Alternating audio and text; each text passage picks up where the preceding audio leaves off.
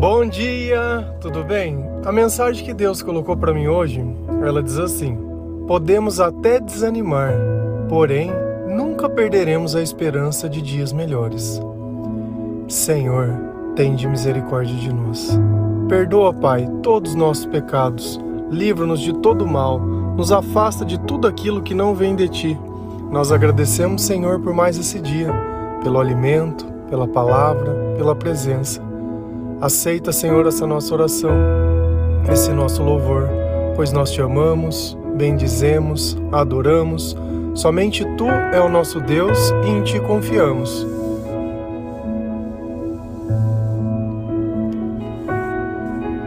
que é o desânimo? É a ausência da vontade.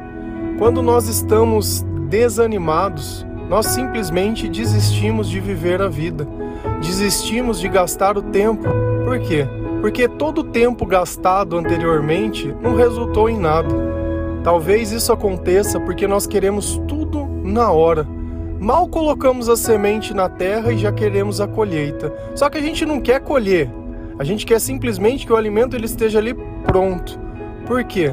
Porque nós queremos curtir a vida, nós queremos aproveitar, nós queremos gastar tempo nos distraindo, nós queremos aquilo que é bom, nós só queremos o prazer.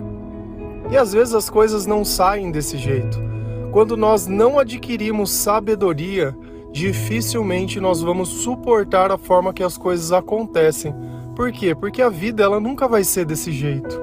Essa ideia de vida fácil, ela não existe. Talvez algumas pessoas tenham sorte. Só que até mesmo aqueles que têm sorte, nós temos que olhar talvez num prazo mais longo. O que aconteceu depois? Porque a princípio, sempre tudo parece muito bom. Quer um exemplo para você? Você já teve um relacionamento que foi desfeito? Ah, eu já tive. Tá bom. No começo como foi? de repente excelente, de repente você ficou ali todo animado, animada, já começou a fazer milhões de planos e isso e aquilo e veio o tempo e mostrou que não era nada daquilo. O tempo ele sempre acaba revelando a verdade. E uma coisa é fato, nossas relações elas começam pela aparência e terminam pelo comportamento. E o que é o comportamento? É a forma que Deus se manifesta em nosso coração. Se não existe Deus, nosso comportamento será péssimo se existe Deus, nós sejamos mais semelhantes a eles, tolerante, tentando viver o amor, a bondade, a esperança. Só que esses dias de desânimo, eles vão chegar? Eles vão. Será que eu, enquanto cristão, eu tenho motivo para estar desanimado? Será que aquilo que nós buscamos nós vamos receber nessa vida ou nós vamos receber na outra vida? Porque aquilo que é o alvo é a salvação. E a salvação ela não acontece agora. É claro que tem coisas que acontecem nessa vida que elas podem sim aliviar um pouco a nossa dor, trazer um pouco mais de conforto e modificar algumas coisas. Porém, tudo isso nos capacita a uma fé ainda maior, porque quando nós somos fortes no meio da tribulação, é sinal que Jesus está pulsando dentro do nosso coração. Só que tem algo que eu quis fazer de propósito para vocês, que era deixar a frase em não conformidade com a Bíblia. Porque a Bíblia ela diz que a gente não desanima. E eu coloquei na frase que nós podemos até desanimar, mas na verdade nós não podemos desanimar, podemos nos desgastar. Lá em 2 Coríntios 4, versículo 16 e 17, olha o que a palavra de Deus diz. Por isso não desanimamos. Embora exteriormente estejamos a de desgastar-nos, interiormente estamos sendo renovados dia após dia, pois os nossos sofrimentos, leves e momentâneos, estão produzindo para nós uma glória eterna que pesa mais que todos eles. Eles quem? Que todos os sofrimentos. Por isso não desanimamos. Então, a partir de hoje, Esquece essa palavra do seu vocabulário. Não diga mais, nossa, eu tô tão desanimado, tô tão, nossa, tão para baixo, tão triste. Por isso nós não desanimamos. Por fora sim, podemos estar desgastados. Claro, tem certas coisas que acontecem que a gente não esperava que aquilo pudesse acontecer. Mas uma coisa é fato: aquele que serve a Deus, ele tem as características que são de Deus. Aqueles que não servem não a têm. E talvez você sendo uma pessoa de Deus, ainda que no começo, porque todos nós começamos de alguma forma. Você talvez esteja ouvindo esse áudio pela primeira vez ou não consegue ouvir de forma recorrente, mas tem sentido que alguma coisa muda quando você escuta. Talvez ainda não conseguiu adquirir a disciplina que gostaria. Isso faz parte também, porque a disciplina vem pela presença de Deus. Então, quanto mais nós nos dedicamos ao Senhor, mais parecido com Ele nós nos tornamos. Quanto mais fazemos algo, mais aprendemos sobre aquilo que fazemos. E quando aquilo que fazemos se torna um hábito, melhor ainda. Um hábito que você deveria colocar na sua vida, que todos os dias eu falo e relembro: leitura da palavra de Deus. Você sabe por quê? Para que você possa entender a forma que Deus fala, para que você possa entender que nos momentos de dificuldade, nos momentos que você desejaria simplesmente desistir, existe um Deus do seu lado que está dizendo: por que, que você está fazendo isso? Nem acabou, nem começou nem nada, e você já está aí dando chilique, dando, sabe, já querendo determinar que o que. Enquanto a gente continuar achando que a nossa vida vai ser o que as outras pessoas escolhem, ai, porque ele não me quer mais. Problema é dele, liberdade é dele, a vida é dele e as escolhas são deles. Agora você se tornou um lixo que está jogado em algum lugar que precisa que alguém te pegue. Para com isso. Para com isso. Nós temos que estar com quem quer estar conosco. E se ninguém quiser estar, amém, estejamos junto com o Senhor. Porque na verdade nós começamos uma vida no meio do lixo. É do lixo. Quando a gente vive sem Deus, a gente só vive perto de pessoas que têm comportamentos abomináveis. Diga as marcas e as cicatrizes que tem em você. Seja seu pai, seja sua mãe, seja lá quem for, se não tiver Deus, vai ter comportamentos que são abomináveis. E esses comportamentos acabam criando marcas. E é exatamente isso. Embora exteriormente estejamos a desgastar-nos, dentro de nós é onde Deus habita, não é fora. Ninguém vai conseguir enxergar a minha fé através do meu corpo não é a minha roupa, não é o meu paletó, não é a minha saia longa, não é a minha, minha camiseta do Eu Fui, não é nada, não é o meu cordãozinho, não é nada. É dentro de mim que Deus, dia após dia, o que, que Ele faz, que a palavra diz? Que Ele nos renova. E o renovar é justamente isso, é tirar todas as feridas, é tirar tudo aquilo que nos machucou, é nos libertar daquele passado, daquela dependência emocional, é nos libertar daquela vida que já não nos cabe mais, já não serve mais.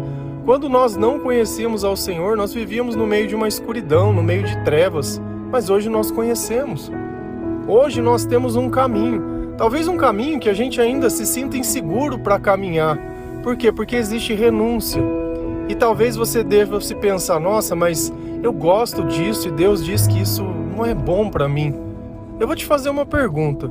Você teve a sua vida inteira para fazer tudo o que você gosta. Como está o teu coração? Como tá os teus sentimentos? Tá desanimado? Olha que aquilo que a gente acha que a gente gosta é justamente aquilo que nos escraviza. Deus ele tá dizendo assim, olha, justamente isso que você tem feito é o que tem te escravidado e eu quero a liberdade. Só que nós precisamos caminhar para outro lado. Não tem como a gente ser livre enquanto a gente permanece dentro dessa cela, enquanto a gente permanece recebendo um alimento pela grade. Não tem como. Só que às vezes a gente não tem maturidade para entender isso. Acha que o não de Deus, nossa, porque Deus ele não gosta de nada, não, porque tem alguém que te ama, que ele é um espírito. É isso que às vezes a gente não consegue entender.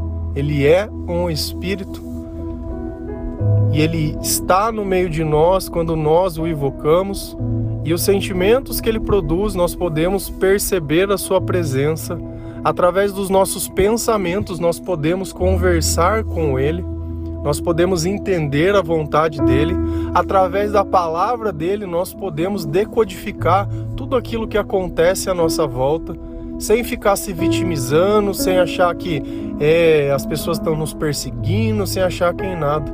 Nós conhecemos a natureza de Deus, nós conhecemos a nossa natureza, nós entendemos a razão da forma que nós vivíamos antes. Ele nos apresenta uma nova vida que é possível ser vivida. Só que às vezes a gente fala de Jesus e tem gente que simplesmente não acredita, e eu também não acreditava, e eu sou testemunha disso. Se a minha vida mudou, foi porque Ele mudou a minha vida, não porque eu mudei. E tem um ponto que às vezes é interessante que às vezes a gente não percebe. Quando a gente vai na escola, né, a gente mora no Brasil, a gente estuda a história do Brasil, estuda o que aconteceu, a descoberta e todas as coisas. Você sabia que as pessoas que elas moram lá em Israel, as crianças, quando elas estudam, elas estudam a Bíblia. Nossa, mas é um livro, é a história deles. É um livro de história que é a história deles. A gente vê sobre as muralhas do templo, e se você foi lá, as muralhas do templo, elas estão lá. E todas aquelas coisas que você olha e acha fantasiosa na Bíblia, elas estão lá também. Então, às vezes, você pode negar que dentro da, tuas, da tua capacidade ou da minha, tem coisas que são impossíveis para nós. Mas o que seria impossível para Deus? E Deus ele fala assim, ó: "Pois os nossos sofrimentos leves e momentâneos Quer dizer que nós não vamos sofrer? Não, nós vamos sofrer. Por quê? Porque enquanto a gente não adquire a plenitude da sabedoria para saber relevar o que é importante e desprezar, porque até então nós estamos falando de palavras. Se as pessoas estivessem te dizendo coisas numa língua que você não entende, será que iria machucar tanto quanto machuca quando alguém te diz alguma coisa? Quando alguém te julga ou quando alguém te xinga? Não iria, eu não entendo aquilo. Quando nós temos sabedoria, nós começamos a ouvir mais a linguagem de Deus e menos a linguagem das pessoas. Cara, cada um viva com o seu próprio ódio. O ódio só faz mal no coração de quem sente. Ah, quer xingar, quer achar que eu sou isso. Quer... Ah, então eu, eu adoro pessoas. Sabe? Sabe que eu adoro o diabo? Porque o diabo, ele deixa muito bem claro quem ele é. Qual é o papel do diabo na nossa vida? Ele veio para roubar, matar e destruir. Roubar a nossa paz, destruir os nossos sonhos e matar o nosso corpo. Você já se relacionou com uma pessoa que você disse: Olha, não tá dando mais certo, eu não quero mais nada. Ah, então eu vou me matar. Ai, vou me matar, porque você vai ver. Ah, é, matar, matar, peraí, deixa eu pensar. Deus, amor, eternidade, vida eterna, legal. Diabo, roubar, matar e destruir? Matar? Você vai fazer o quê? Ah, você. Ah, tá bom, Satanás. Então arreda-te daqui. Não tem como você ter um relacionamento com uma pessoa que ameaça tirar a própria vida quando você quer ter a tua liberdade. Cara, isso não existe. A gente tem que perder essa mania de achar que a pessoa é sua. O teu filho não é seu, o seu pai não é seu, a sua mãe não é sua, a sua mulher não é sua, o seu trabalho não é teu, o teu carro não é teu. Você não tem nada. Você não tem nada, nada. Ah, não, mas é o meu filho. Amanhã seu filho morre, e aí? Cadê o teu filho? Você não é mãe dele? Você não é dona dele?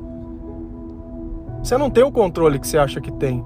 E se você não está pronto para amar como se fosse a última vez, entendendo isso, que enquanto ele está na sua posse, você pode auxiliá-lo, você pode ajudá-lo, você pode amá-lo, você pode educá-lo e seja lá como for, vai chegar um tempo que não vai ser possível fazer mais isso. Então, enquanto uma pessoa tiver na sua vida, ame-a. A partir do momento que ela não tiver, Amém. Agradeça pelo que teve, ao invés de ficar reclamando pelo que não teve. Ai, mas foi muito cedo. Ai, mas foi o tempo que foi necessário. Cada pessoa tem a sua história e você está jogando fora a sua. A sua. É claro que ninguém quer perder ninguém, concordo. É tão triste perder uma pessoa que a gente ama, mas nós devemos louvar e honrar ao Senhor, graças a Deus que cada um tem um propósito e que eu consiga atingir o meu. É isso que me basta. Agora eu pegar minha vida e o meu propósito e novamente, o tempo todo nós temos uma insistência em querer subjugar a nossa vida baseado na vida de outra pessoa, na escolha de outra pessoa. Deus está falando, vai ter sofrimento? Vai, mas eles são leves e momentâneos se você deixar que eu te cure, se você usar a oração como ferramenta. E nós sabemos que isso está produzindo o que para nós? Uma glória, que ela é eterna e ela pesa mais, e ela é melhor que todos esses sofrimentos. Então a gente vai passar pelo luto, a gente vai passar pela traição, a gente vai passar pela mentira, a gente vai passar pela desilusão, a gente vai passar por todas essas coisas. Nós não vamos desanimar, nós vamos nos desgastar. Isso sim, vai existir sofrimento, mas eles são pontuais. E se eu deixar que Deus me console, eles serão leves. Eu não posso deixar que as minhas quedas elas sejam definitivas. Eu não posso achar que a minha vida ela já aconteceu lá atrás e não tem mais nada para acontecer, que Deus não tem mais nada para mim. Então, é, então aqui virou um purgatório, virou um inferno aqui. Porque a partir do momento que não existe mais nada bom e que Deus já não tem mais poder, eu devo estar dentro do inferno. Porque acabou o milagre, acabou o amor, acabou o louvor, acabou tudo. Como é que funciona isso? Só que nós vivemos uma esperança que ela não está nesse tempo muitas vezes. Mas nós podemos senti-la, ainda que nós não vemos. Se a gente continua lendo esse versículo lá em 2 Coríntios 4, versículo 18, a palavra ela diz assim: Assim, fixamos os olhos não naquilo que se vê, mas no que não se vê. Pois o que se vê é transitório, mas o que não se vê é eterno. Então, apesar de nós hoje não podermos ver, nós sentimos essas coisas e de alguma forma nós caminhamos através desse sentimento, confiando, experimentando, louvando, adorando, nos capacitando, indo além muitas vezes dos nossos próprios limites, indo além muitas vezes daquilo que no passado nós não iríamos conseguir fazer Quantas vezes nós não caímos por muito menos no passado, mas hoje nós temos alguém que segura a nossa mão, alguém que nos leva no colo se necessário, alguém que quando nós não sabemos como orar, ele ora por nós. Alguém que vem e está do nosso lado, independente de quem esteja ou de quem queira estar. Alguém que sabe o valor da nossa vida quando nós mesmos não sabemos. Então, ou a gente começa a viver por algo que é eterno, por algo que é maior que nós, por algo que é invisível e queremos de, de, de parar de pedir provas e sinais e teste, isso e aquilo. Cara, uma maluquice. Uma maluquice, que é revelação, que é no seu. Cara, onde você espera chegar quando você coloca um preço na sua fé? Se você chegasse para mim e falasse assim, olha, eu acho que se acontecesse isso era Deus que tá falando para mim. Beleza, você tá falando pro diabo que ele tem que fazer para te destruir. Porque o que, que a gente coloca dentro de uma armadilha? Não é comida? E por que, que o bicho entra lá dentro? Porque ele está com fome? Então, necessariamente, aquilo que eu desejo é justamente aquilo que pode me aprisionar. A partir do momento que você coloca um preço nos teus sonhos, ah, eu não consigo ser feliz sem ele. Cara, que, que desgraceira de vida, hein? Essa pessoa vai morrer um dia. E aí, o dia que ela morrer, ah, mas daí. Você entende qual é o problema desse tipo de pensamento? Uma única certeza que todos nós temos: todos nós vamos morrer. Todos nós temos direito à escolha, todos nós temos um chamado, todos nós cometemos erros, todos nós começamos uma vida longe de Deus e ela vai se modificar em 100% quando nós chegamos perto dele. Não adianta eu insistir para uma pessoa querer essa vida que eu vivo hoje não adianta eu entregar uma cruz se a pessoa não sabe quem é Jesus. Não adianta a gente querer perdoar sem a presença de Deus, sem a sabedoria de Deus, sem o Espírito Santo perto de nós. Não adianta eu querer ter características de Deus quando eu não tenho Deus. Por exemplo, amar, ser bondoso, ser grato e ser todas as coisas, porque isso não faz parte da nossa natureza. Nós já pregamos esse evangelho de diversas e diversas e diversas formas diferentes criticamos coisas que as doutrinas elas traem como primordial para sua fé. Mostramos através da palavra de Deus que o caminho é Jesus Cristo. Trazemos testemunhos, trazemos exemplos, trazemos histórias, damos um direcionamento sem cobrar nada, sem nada. Recebemos todas as pessoas de braços abertos, independente de cor, classe, gênero, credo e seja lá o que for.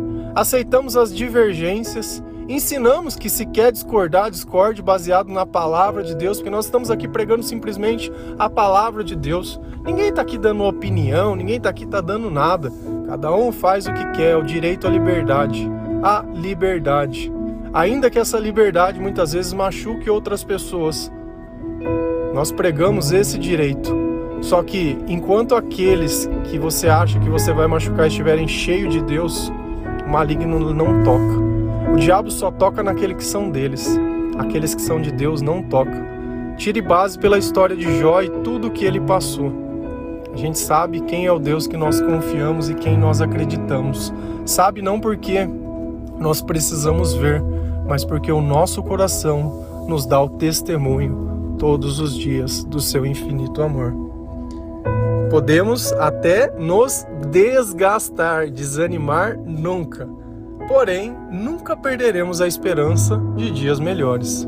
Amém? Que Deus abençoe cada um de vocês, que o Senhor ele possa entrar na sua casa, participar da sua vida te dar o consolo necessário, cuidar você se você estiver vivendo um luto, cuidar você se estiver vivendo um fim de um relacionamento. Só que todo fim é o começo de uma relação com Deus. Os piores momentos da minha vida se tornaram os melhores, porque se não fossem esses momentos, eu jamais poderia entender que o fundo do poço é o lugar que Deus habita. Deus ele fala até na palavra que você pode estar no alto do monte ou nas profundezas, aonde for, nenhum lugar é longe demais para que o Senhor possa estar. E ele estará por nós. E ele está lá por você. Amém? Que Deus abençoe cada um de nós Feliz a nação cujo Deus é o Senhor. Um bom dia.